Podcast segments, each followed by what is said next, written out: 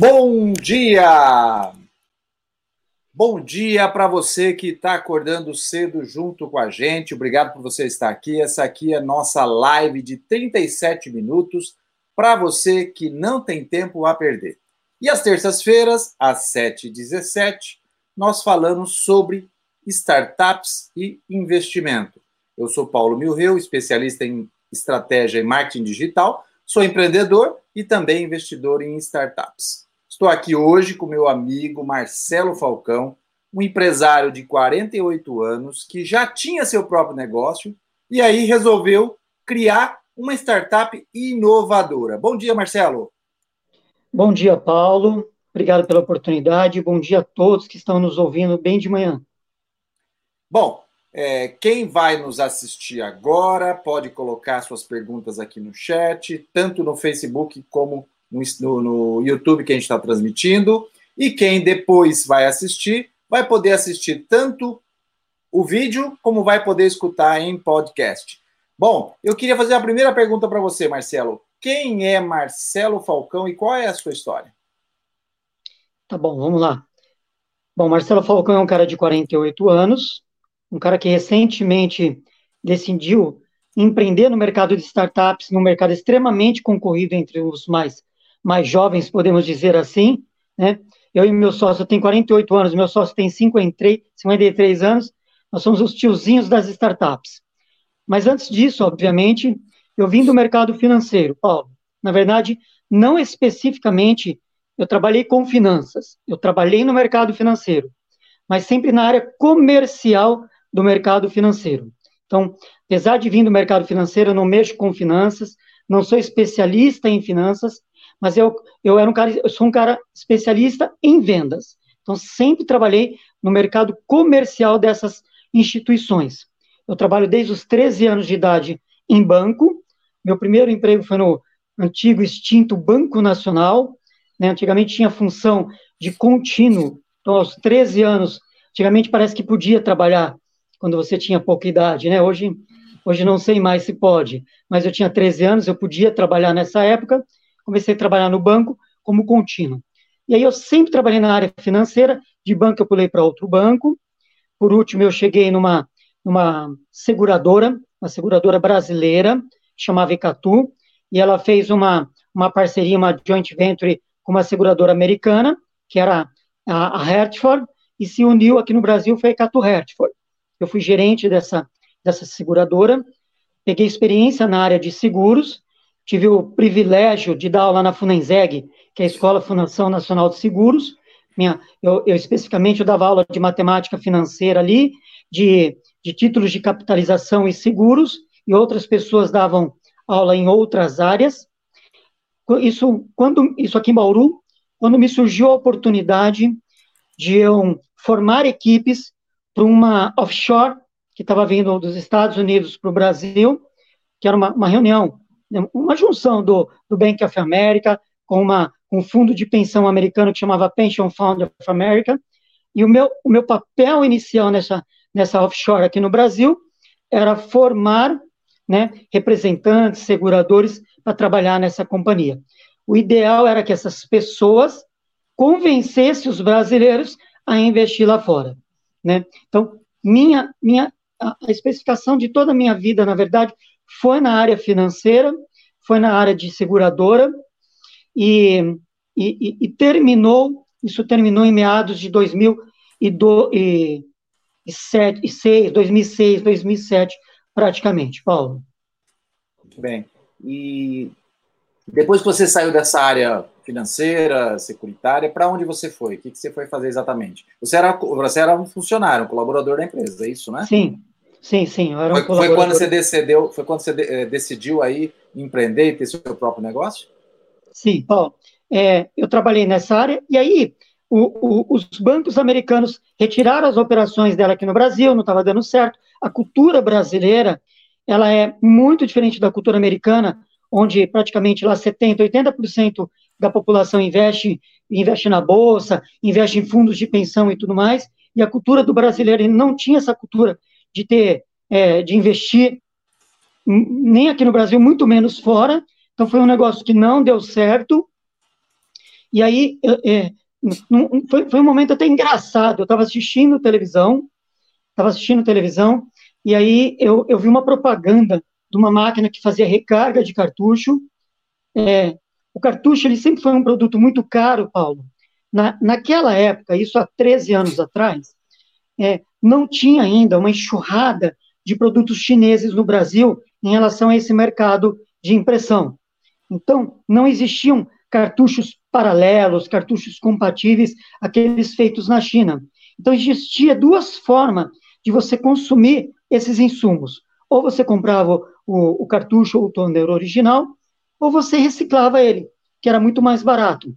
E eu vi, eu estava um dia, eu e a Vivian, que é minha sócia hoje na, na empresa que eu tenho, a gente estava assistindo essa propaganda e a gente viu uma máquina de fazer recarga de cartuchos, a gente estava meio, meio sem saber o que fazer, estava meio perdido, era começo de ano, e, e, e, aí a gente viu aquela máquina e falou assim, puxa, a gente podia começar nesse mercado, né? Quando se vende essas máquinas, é, as empresas que vendem dá a impressão de que a máquina faz tudo sozinha, né? Eu falei, olha que negócio interessante, vamos, vamos adquirir uma máquina dessa, vamos começar nesse mercado, começamos a pesquisar, eu vi que os insumos realmente eram absurdamente caros, então tinha, tinha que ter alguma outra forma das pessoas é, comprarem, adquirirem esses produtos mais baratos.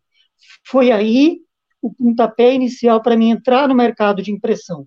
Eu comecei adquirindo uma máquina, eu comecei adquirindo alguns outros produtos que ajudavam na reciclagem desses cartuchos, e isso a, a praticamente em 2007 para 2008, nós abrimos a, a Falcão Print Cartuchos, que era uma empresa específica em reciclar cartuchos.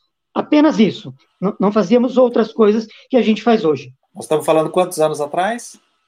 Estamos falando de 12, 13 anos atrás, Paulo. 13 anos atrás. 12 então, anos 13... e meio, vai para 13 anos. Há 13 anos que você atua hoje nesse mercado de tinta de, de, de impressão. É, hoje é mais completo, né? Hoje nós somos uma assistência técnica especializada em impressoras, né, de diversas marcas. A gente vende o insumo também. Aí, aí os compatíveis já inundaram o mercado brasileiro. Aí a gente teve a oportunidade também de vender esses insumos, de reciclar, fazer assistência técnica e tudo mais. E, e depois dessa, desse período todo empreendendo nessa área, sendo é, de colaborador a um empresário de um mercado é, mercado novo, mas de alguma forma no modelo tradicional, por que pensar em criar uma startup? De onde surgiu essa ideia? Como é que foi a, o início aí da construção da ideia de, de, de ter uma startup? Ok. É, de certa forma, eu e a Vivian sempre nós fomos duas pessoas incomodadas. Por mais que era um mercado que nós ganhávamos dinheiro, porque o custo de se fazer uma recarga, ele é barato. Ele é barato, ok? Por mais que você faça a recarga de um cartucho que ainda assim é 6, 7, 10 vezes mais barato do que um original, eu era um inconformado, eu e a Vivian, nós somos inconformados em que o cartucho durava muito pouco, Paulo. E isso até hoje é assim, tá? É, nós, eu como pessoa física, não tenho nada contra os cartuchos originais, na verdade, muito pelo contrário. Eu sou um cara extremamente amante dessas empresas de tecnologia, porque, por outro lado, são empresas de tecnologias inovadoras, mas neste formato de impressão, eu sempre fui uma pessoa incomodada. Eu não me conformava que um cartucho, que hoje você paga 120 reais praticamente num cartucho pequeno, ele venha durar 20, 15, 20, no máximo 25 cópias. Eu nunca achei isso justo com o consumidor final. Apesar de parecer um pouco estranho, eu ganho dinheiro. Quanto mais a pessoa for na minha loja, quanto mais rápido ele acabar e a pessoa for na minha loja fazer essa recarga, eu ganho dinheiro dessa forma, eu nunca achei justo. Não, não acho certo, não acho correto, e eu precisava mudar o formato disso. Eu entendo que se a gente colocasse mais tinta no cartucho, onde existe essa possibilidade, por sinal, a pessoa demoraria um pouco mais para ver na loja. Por outro lado, eu seria um isso, isso há 13 anos atrás eu pensava assim, é, nós seríamos um diferencial. As outras empresas que faziam reciclagem sequer pensavam dessa maneira. Muito pelo contrário. Eu e a Vivian, nós fomos taxados de loucos. Vocês vão quebrar o mercado. Aliás, você, vocês vão se quebrar primeiro.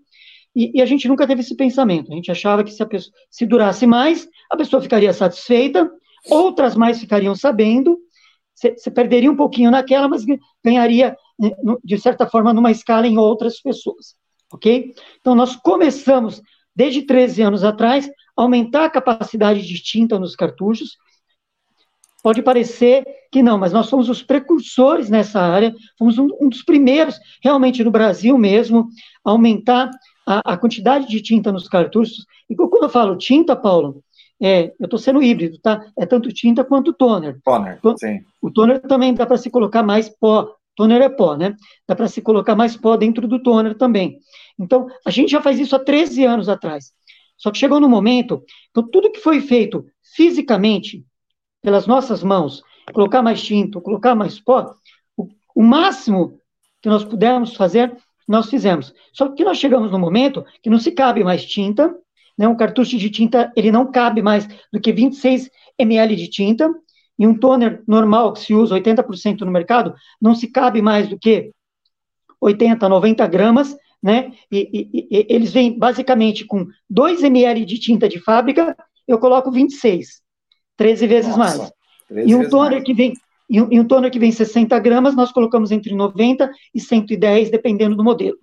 Chegou no momento que não dá para colocar 100, 150 gramas e não dá para colocar 40 ml, 50 ml de tinta.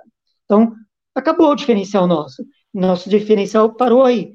Foi aonde nós começamos a estudar isso há 3, 4 anos atrás, menos a, a, a, nossa startup existe apenas um ano, mas a gente começou a estudar um a três, quatro anos lá atrás, de que forma que a gente poderia fazer isso técnico, é, de forma tecnológica, né, para ter esse diferencial perante a concorrência.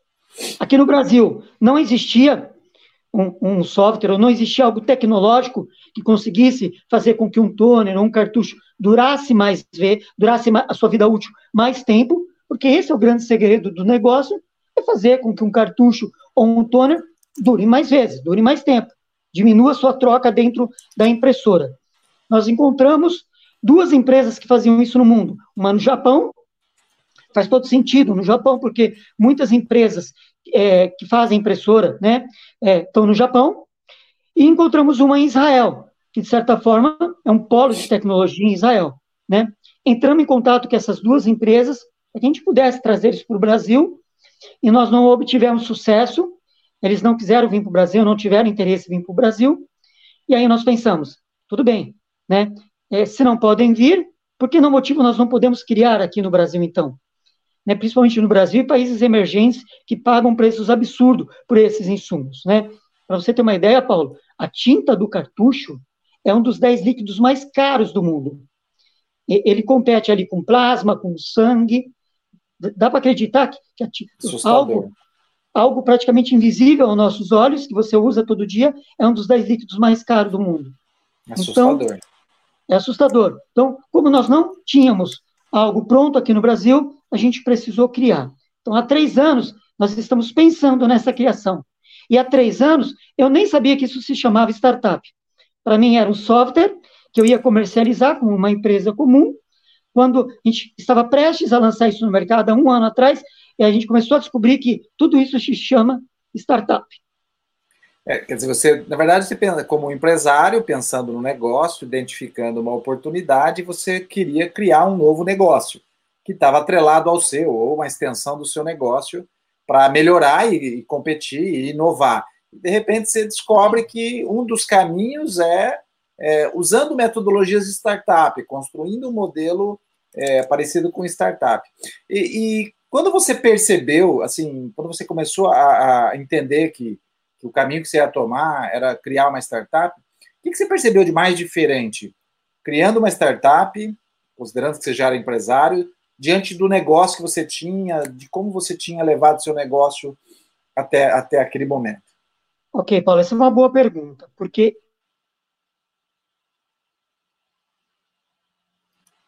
O seu som parou, Marcelo. O seu som cortou, deixa eu tentar voltar aqui. Vê se volta agora. Aperta de novo aí. Voltou? Vamos lá. Então tá, Paulo. Eu não, sabe, eu, eu não sei o que é menos. Não vou falar fácil, porque nada é fácil. Mas o que é menos difícil?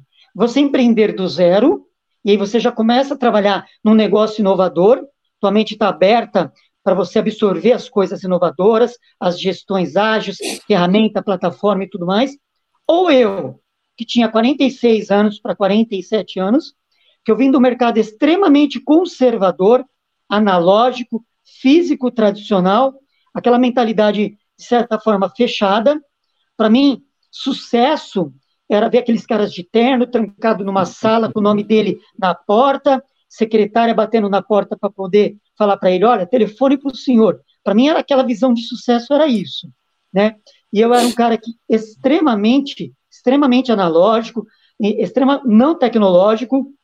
E, e para mim empreender no mercado de tecnologia disruptiva, para mim era ter um site, fazendo um site, uma, uma fanpage, eu já estou no mercado digital. Então, eu tive uma dificuldade enorme, Paulo, porque eu tive que, de certa forma, reaprender, Paulo, sabe? O que é desaprender tudo que eu tinha aprendido até os 46 anos de idade, porque eu percebi o que eu tinha aprendido, o que nós tínhamos aprendido, eu, a Vívia, meu sócio, o Anselmo, tudo que nós tínhamos aprendido não iria servir praticamente quase nada em termos de gestão para parte para esse novo mundo das startups não iria servir. O que eu tinha aprendido em termos de administração, finanças, contabilidade é completamente diferente, porque quando eu descobri que o que eu tinha em mãos era uma startup, eu comecei a pesquisar é, o que é uma startup, como que eu faço para vender isso. Paulo, é tudo diferente. A maneira de medição, as métricas, a velocidade quando a gente fazia um plano, o Sebrae colocava na nossa mão, isso antes, tá? Um plano, é, como é que chamava? Modelo de negócios do Sebrae. Plano de negócios. Plano de plano negócios. De negócios. Business plan. Você, cara, você fazia plano ali para um ano, três anos, cinco anos, dez anos, e agora, startup, você faz plano para dois dias, uma semana, 15 dias no mar. Se fazer plano para dois anos, os caras nem querem ouvir isso. Nem querem ouvir isso. E aí, e... Ô Marcelo, deixa eu pegar um gancho aí. É, é interessante que, que aquelas pessoas que olham para startup, eu estou vivendo esse mundo startup há pelo menos 10 anos, né? É, olha para startup e acha que é algo de, de garotada e que não existe nada consolidado, está é, tá muito enganado, né? Porque tem mais metodologias, estrutura, processos, gestão hoje em startup do que em muitos empresários, empresários tradicionais, né? Como é que era a sua relação, assim, o que você via que você fazia no seu negócio há 13 anos, e aí o que você aprendeu com, com startup? Paulo, essa talvez seja a chave do negócio. É o máximo que eu conhecia, o máximo que eu conhecia, eu sempre tive um pouco a mente aberta, eu sempre quis melhorar, estudar e, e, e tentar, tentar tornar melhor no que, no que eu faço. Mas o máximo que eu poderia estudar sobre isso era como mexer melhor numa planilha de Excel, fazer alguns cursos que o Sebrae disponibiliza gratuitamente, de certa forma, para todo o Brasil. E aí eu caio, aos 46 anos de idade, eu caio na mão de uma, de uma moçada antigamente, Paulo, olha que coisa engraçada. Quem sabia mais do que nós eram as pessoas mais vividas aquelas pessoas que já passaram por processos difíceis e tudo mais. E aí hoje eu conheço pessoas que têm a metade da minha idade, que, que inclusive, né, que to, to, vocês conhecem, pessoas que têm metade da minha idade, que são meus mentores no negócio.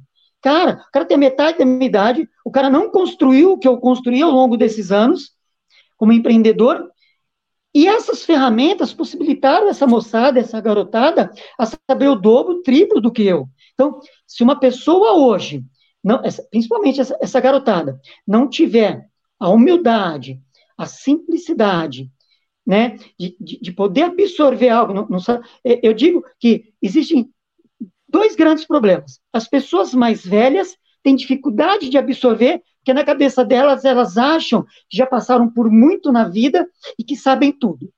As pessoas mais novas, né, não criticando, mas você sabe, hoje a juventude é uma juventude rebelde, né? É, é, é difícil você colocar na cabecinha deles é, alguma coisa. É, a, a, maioria não, mas algumas, algumas pessoas jovens É difícil você colocar na cabecinha deles de ter a simplicidade, a humildade de absorver, porque acham que sabe, sabem tudo, né? Porque já nascem é, de frente para uma tela, no celular e tudo mais. Então, é um mundo extremamente complicado e difícil. Se o ser humano, aquela pessoa que está empreendendo, principalmente no mercado de startup, não tiver a mente aberta, e, e não digo que isso é fácil para mim, não. Quando eu falo de mente aberta, cara, é um exercício extremamente difícil para eu poder também absorver. Né? Eu sou um cara que bato de frente, eu sou um cara difícil até de se lidar, mas depois que acaba aquela ligação, aquela reunião, eu estou começando, Paulo, a aprender a ceder. É, é um aprendizado atrás do outro, e, e aos 48 anos, eu vou fazer 49 agora, no começo do ano, é, eu acho que é muito mais difícil, Paulo é muito mais difícil você ver aquele monte. Cada dia tem uma uhum. ferramenta, Paulo. E eu tenho alguns mentores, Paulo, que testam a ferramenta todo dia. E todo dia o cara traz uma ferramenta para mim. Testa essa agora, Marcelo. E eu falo, por que, santo Deus, eu tenho que testar essa ferramenta? Aí eu testo, aí eu fico também apaixonado por aquela ferramenta. Paulo, cada dia que está o mercado é tão rápido nesse mercado de startup que você desliga a sua chavinha à noite, liga de dia, já tem uma nova ferramenta. Ô Marcelo, dessas experiências que você teve, tenta citar algumas aí, uma, duas ou três, mais marcantes que você trouxe para o seu negócio tradicional também. Porque hoje você atua tanto na sua startup como no seu negócio tradicional. É, quais dessas ferramentas, metodologias, aquilo que foi mais marcante do, da, de, do mundo das startups que você trouxe para o seu negócio tradicional? Ok, vou citar uma que é o que eu acho: a metrificação. O que é, metri... que é metrificação? É você, na verdade, apurar os dados da tua empresa diariamente, resumindo, tá? É você, quando, antes, antes a gente falava muito em meta, e ainda se fala, ah, eu quero vender 20 mil reais, 50 mil reais naquela semana, ou naquele período, e aí nós tínhamos essa meta antigamente, e aí ia, pra, ia com tudo, ia, e só ia, Paulo, sabe, você só ia, e hoje existem ferramentas né? Esses OKRs, vou falar em, em, em português para ficar mais fácil, né? Esses OKRs, que na verdade é uma ferramenta de, de, de metrificação para medir o acompanhamento dessa meta de 50 mil que você queria, mas basicamente diário, até duas vezes no dia, se for possível, três vezes no dia, você mede inúmeras atividades suas ok? Então, isso era algo que não existia para mim, eu não sabia nem que isso existia, por sinal. Para mim, eu achava bonito um Excel com metas, e aí você colocava, no mês fez tanto, não fez, um mês que vem nós vamos é, 20% a mais, dobrar ou não. E aí, hoje em dia, existem essas OKRs, que isso eu absorvi isso há pouco tempo, depois que a nossa startup foi investida de certa forma, né? E aí os meninos lá colocaram isso dentro do nosso negócio, isso é uma coisa que no começo, para ter uma ideia, você vê como eu não sou diferente também. Fui super arredio. Eu falei, meu, cara, mais uma coisa. Cara, eu preciso sair para a rua, preciso vender, preciso pegar o telefone, vou ficar perdido aqui, vou ficar muito tempo parado nesses negócios aqui e tudo mais. Eu também tinha essa mentalidade, Paulo. É muita ferramenta, muita coisinha. Eu falei, cara, isso, isso é, é muito enfeite para mim. Eu achava que tudo isso era enfeite né, de startup, e falei assim, não quero muito fazer isso aqui não. Aí os meninos pegam no meu pé e tudo mais, e aí hoje, cara, parece que eu ligo o computador, primeira coisa que talvez eu vou, vou colocando ali, abro o Facebook, abro o Instagram, abro o meu Gmail, G Suite, abro o Slack e abro o meu Google Drive, que tem essas ferramentas, e eu já vou acompanhando as minhas atividades no dia a dia ali, parece que não, mas isso deixa o seu norte muito mais fácil para você poder alcançar as suas metas. Já estamos num momento extremamente complicado, onde está extremamente difícil alcançar esses resultados. Hoje eu fico imaginando sem ter essas ferramentas. Legal, Marcelo. E me conta um pouquinho o que faz exatamente a Menos Tinta. A Menos Tinta é a startup do Marcelo, ela que resolve um problema latente aí do mercado que ele detectou lá atrás e começou a criar essa solução. Mas o que exatamente a, a Menos Tinta como solução faz para o mercado? Ok. Então, ao longo desses anos, Paulo, ao longo dessa experiência que eu trabalhei com recarga de cartucho, toner e tudo mais, entre esses 12 e 13 anos, esses, eh, foi um privilégio, porque esse período me permitiu entender como que funciona esse mercado. Como eu sempre fui uma empresa pequena, eu era o cara de finanças, de cobrança e eu era o cara que entregava o toner, o cartucho. Então, eu sempre tive dentro das empresas. Quando uma empresa pedia é, a remanufatura dos seus tones, ou queria comprar, ou queria é, fazer a manutenção da tua, da tua impressora, como eu era uma empresa pequena, eu era o cara que estava lá dentro. Eu era o cara que conversava com esses empreendedores, com esses gestores, com os caras de, de finanças, enfim.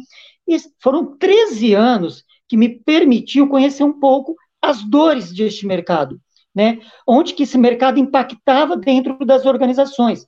Qual eram as coisas legais e quais eram as coisas ruins, né? E eu percebi um padrão no comportamento. Basicamente, um padrão fixo. Todos eles queriam pagar menos, Todos eles queriam que os cartuchos e toners durassem mais, e eles perdiam muito tempo, Paulo, com a organização disso interno. Saber quem usou, quem não usou, quem está imprimindo a quantidade certa, saber, saber o desperdício dentro das empresas. Então, existia um padrão de comportamento. Esse período de 13 anos me permitiu entender esse comportamento. Vamos dizer que foram 13 anos de checklist, né, anotar o que precisava ser feito e imaginar, poxa, e se criarmos algo, nós pudéssemos levar para essas pessoas e resolvesse pelo menos essas três principais dores deste mercado, ok? Então, é, eu não sou um cara de tecnologia, a Vivian não é de tecnologia, a Vivian é uma pessoa de mão na obra, pegava o cartucho, pegava o tone, a, a, a impressora, né? A, de certa forma, a Menos Tinta é uma spin-off, ela saiu de dentro da Falcão Print, pela experiência, né? Spin-off são negócios, empresas, braços que saem de uma empresa, né, para ajudar até essa empresa ou não, porque hoje em dia, Paulo, você é melhor do que eu, sabe? Não existe mais offline e online, é, tem que ser uma coisa só, né? Antigamente, antigamente, vírgula. Até um tempo atrás eu conversava com você e você falava isso para mim, Marcelo, é uma coisa só. Nisso eu aprendi com você. Não existe offline e online. Ou você hoje está digital ou, ou, você não existe. Ou você está na, na, Meu professor Bruno Pinheiro fala isso. Se você não tiver na tela do celular, você não existe. E aí, vamos pensar no software. Foi onde eu falei para você que nós pesquisamos aquele software lá fora. Não deu certo de trazer para o Brasil. E um dia a Vivian falou assim para mim: e se a gente criasse isso? Eu olhei para a cara dela, eu não sou um cara de tecnologia, não sei programar um, único código sequer de linha, e aí começou a procura por, por uma pessoa que soubesse programar, né? E uma programação extremamente diferente de que existe no mercado, porque hoje existe uma programação web.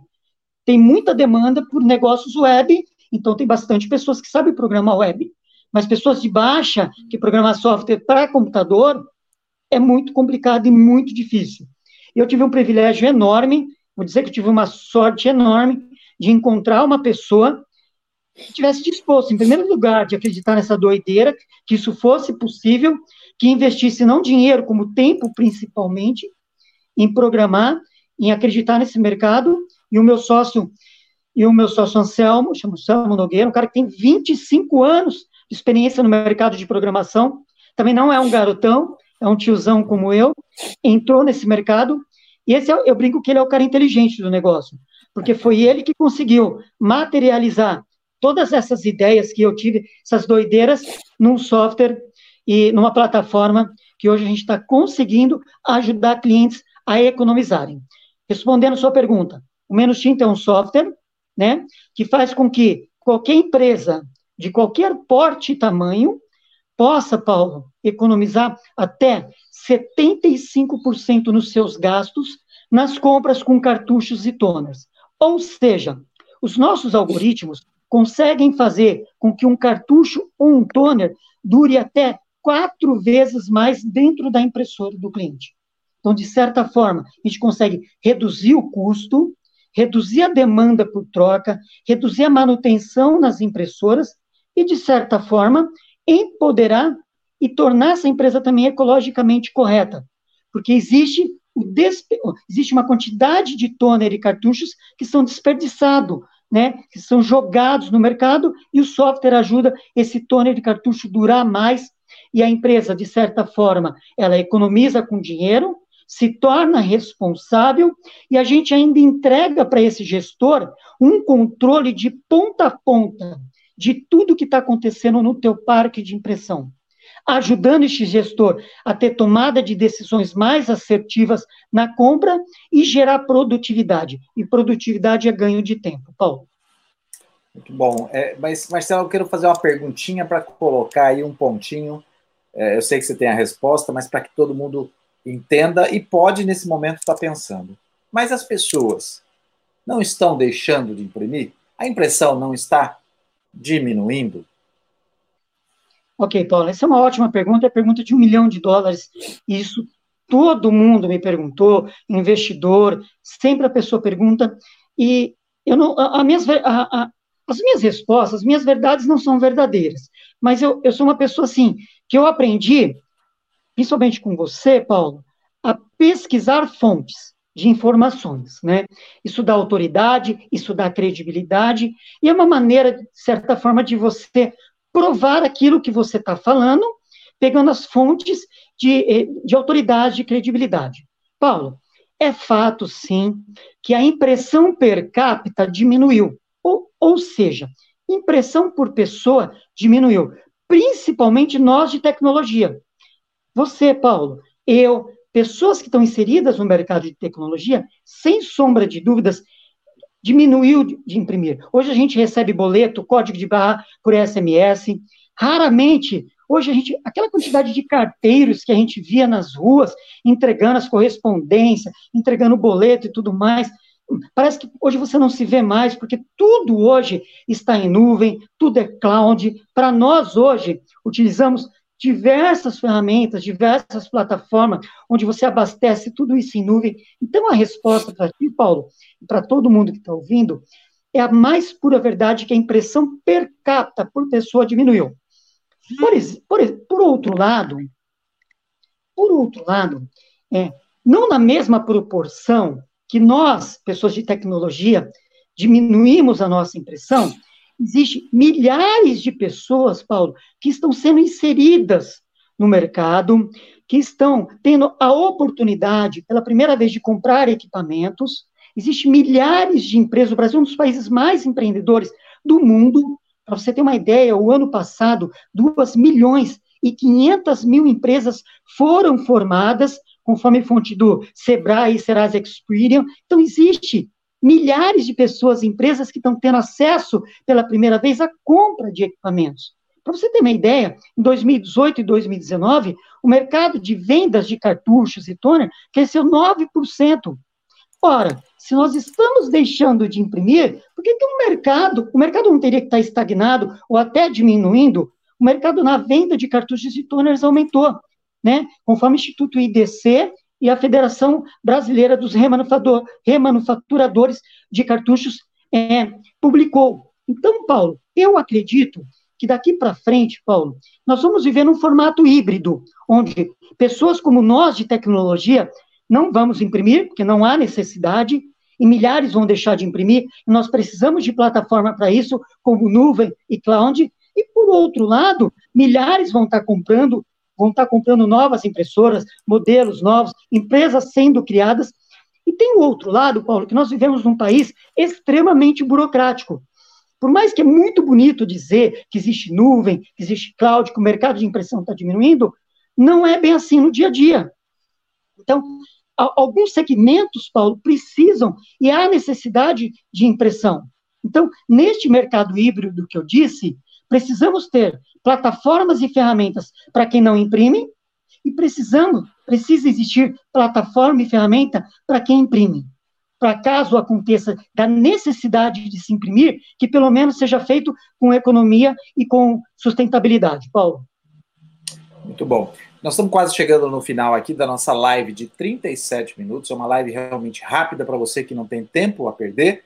E é, eu queria que você aí que está nos ouvindo, que ainda não viu porque não está assistindo no nosso podcast. Para você conhecer a Menos Tinta, www.menostinta.com.br e você vai ver lá que o preço, como ele disse, é para qualquer tipo de empresa, qualquer tamanho de empresa, é super acessível. Agora, eu sou pessoa física em casa, também posso usar? Paulo, cortou a sua última, sua última pergunta. Você é pessoa eu, física? Eu estou em casa, tenho uma impressora, eu posso ter, usar o menos tinta? Paulo, é, todo negócio físico ou digital precisa ter um propósito, ok? E eu vou resumir o propósito da Menos Tinta e, e, e também da minha empresa tradicional. O propósito da nossa empresa é democratizar o mercado de impressão. Democratizar um mercado que é caro. Cartuchos e toners é muito caro. O mercado de impressão, dentro de uma organização, para você ter uma ideia, representa até 70% dos gastos com material de escritório. Para você ter uma ideia. Então, o nosso propósito é democratizar o mercado de impressão. E não tem como falar em democratizar o mercado de impressão se o seu preço não é democrático. O, né? Quando a gente fala de menos tinta, logo se vem em mente que nós atendemos o mercado B2B, que é o mercado de empresas, ok? É fato, é verdade que a nossa estratégia, nosso propósito é principalmente diminuir os custos e gastos dessas empresas. Né? O nosso esforço em estratégia, marketing e tudo mais é para o mercado B2B. Por outro lado, para quem está nos ouvindo, nós também atendemos o mercado físico, aquele estudante que está em casa, principalmente nesse momento que nós estamos passando e nós temos percebido que aumentou a quantidade de papel que está se imprimindo dentro de casa. As pessoas estão trabalhando no home office, muitos alunos, muitos alunos estão fazendo as aulas online e todas as escolas estão disponibilizando esse material online e está sendo impressa. Eu percebo isso porque eu tenho uma empresa. Eu recebo dezenas, centenas de pessoas na semana dentro da minha empresa, são pessoas físicas, mães, pais, que estão indo é, fazer as recargas dos cartuchos de tona por causa dos materiais escolares dos meninos. Então, nós temos também, nós temos também produto para atender pessoas físicas dentro da plataforma, num, num custo, num preço insignificante, super acessível. Paulo. Muito bom. Finalizamos por aqui em 37 minutos, batendo papo com Marcelo Falcão, que é da startup Menos Tinta, startup que soluciona um problema para você, que é o problema de consumo, gasto de impressão, né? Seja toner, seja tinta, e você pode economizar até 75%. Marcelo, muito obrigado pelo seu tempo, pela sua presença aqui, e ficamos por aqui com mais uma live sobre startups e investimentos e voltamos na próxima semana. Abraço, Marcelo. Um abraço, obrigado pela oportunidade, um abraço a todos.